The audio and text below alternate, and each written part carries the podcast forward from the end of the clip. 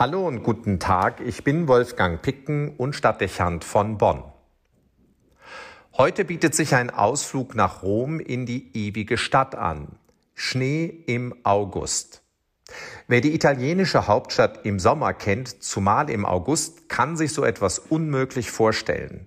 Nicht selten ist es, dass die Hitze so ausgeprägt ist, dass die Luft in den Gassen und Straßen so steht, dass man meint, sich kaum bewegen oder noch atmen zu können. Man flüchtet in die Häuser oder sucht die Nähe einer der vielen Brunnen auf den Plätzen der Stadt, um ein wenig Kühle und Nässe zu empfinden. Wer nicht aufpasst, muss fürchten, dass er mit den Absätzen seiner Schuhe im weich gewordenen Asphalt stecken bleibt. Mit einem Mal versteht man, wieso die meisten Straßen mit Steinen gepflastert sind und keinen anderen Belag haben. Auch lässt sich leicht nachvollziehen, wieso die Italiener die Siesta pflegen und man von 12 bis 16 Uhr kaum Römer auf den Straßen sieht. Nicht wenige Kirchen und Sehenswürdigkeiten sind deshalb geschlossen. Jetzt sind nur die Touristen unterwegs und bewegen sich mühsam durch die flimmernde Schwüle. Wer es kann, meidet diese Temperaturen. Schnee im August.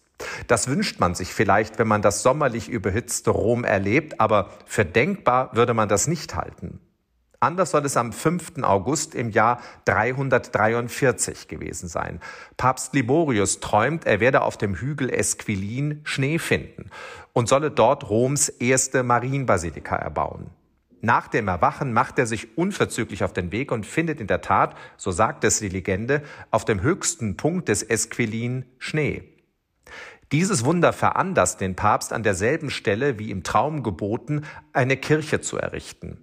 80 Jahre später ist sie fertiggestellt und wird ebenfalls an einem 5. August eingeweiht. Im Unterschied zu allen drei anderen Papstkirchen der Stadt bleibt sie unzerstört und ist bis heute erhalten. Roms größte Marienkirche, Santa Maria Maggiore. Im Volksmund wird sie wegen des Schneewunders, das Anlass für ihre Errichtung gewesen sein soll, auch Sankt Maria im Schnee genannt. Auch etabliert sich am Tag des Schneewunders heute, am 5. August, weltweit das Fest Maria Schnee, das erst nach dem Zweiten Vatikanischen Konzil weniger Beachtung findet, weil das Ereignis, auf das es Bezug nimmt, nicht hinreichend als historisch gesichert gelten kann.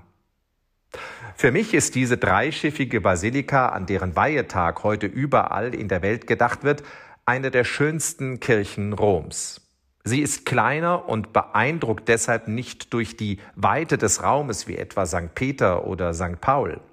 Aber vielleicht ist es gerade diese bescheidenere Anmutung und der so ursprünglich antik erhaltene Stil, der das Betreten dieser Kirche für mich und für viele andere bis heute zu einem ganz besonderen Erlebnis macht. Die drei Schiffe sind von einheitlichen Säulen getrennt. Der hallenartig wirkt, ruhig und bergend. Triumphbogen und Wände sind mit Mosaikenzyklen verziert, die von den drei Phasen der Heilsgeschichte erzählen. Teile dieser Bilder stammen noch aus dem vierten Jahrhundert und zählen damit zu den ältesten Mosaiken der Christenheit.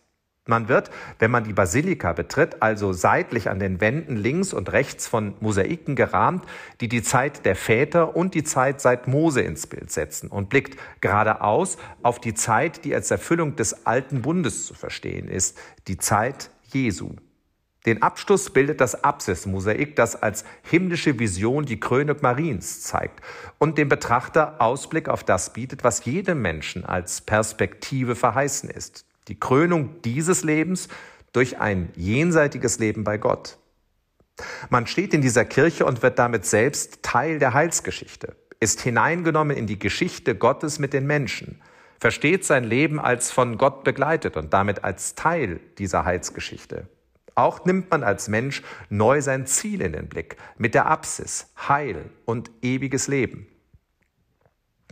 Alles wird dabei überstrahlt von einer goldenen Kassettendecke, es ist echtes Gold, das spanische Seefahrer und Eroberer aus Lateinamerika mitbrachten und Spaniens König zur Verzierung der Decke dieser Marienkirche stiftete.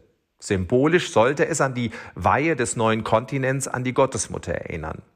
In Verbindung mit dem goldgründigen Apsismosaik vermittelt diese goldene Decke dem Raum seine besondere Schönheit und Wirkung. Es wirkt jenseitig, friedvoll und erhaben. Es fällt nicht schwer, sich so der besonderen Berufung zu erinnern, die wir nach christlichem Verständnis als Menschen besitzen, immer von Gott geliebt und begleitet, geschaffen für das ewige Leben. Es ist im Übrigen diese Decke, die zu einem weiteren Namen dieser Kirche geführt hat. Sie wird auch Maria im Gold genannt. Viele weitere Besonderheiten zeichnen die Basilika Santa Maria Maggiore aus. Wichtig zu nennen ist noch, was zu einem vierten Titel der Kirche beigetragen hat. Sie ist die große, die im Schnee und die goldene und sie ist Sankt Maria mit der Krippe, weil in ihr die Krippenreliquien aufbewahrt werden.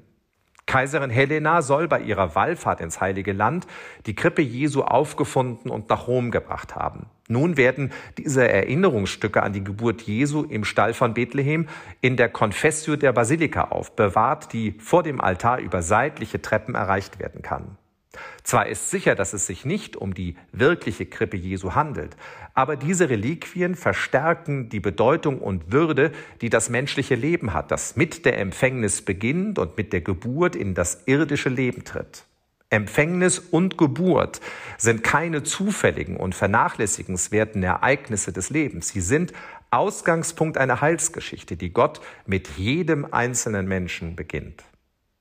Vermutlich empfinden wir das nicht immer so. Der Alltag nimmt uns in Beschlag und vieles, was wir erleben, belastet unser Selbstwertgefühl. Wer sind wir schon, mag man sich denken. Ein Zufallsprodukt oder ein Staubkorn der Geschichte? Wie schnell denkt und fühlt man so? Das Leben und manche Behandlung durch andere strapazieren und entwerten. Aber der Mensch hat eine unverwechselbare Würde. Jeder und damit auch Sie und ich.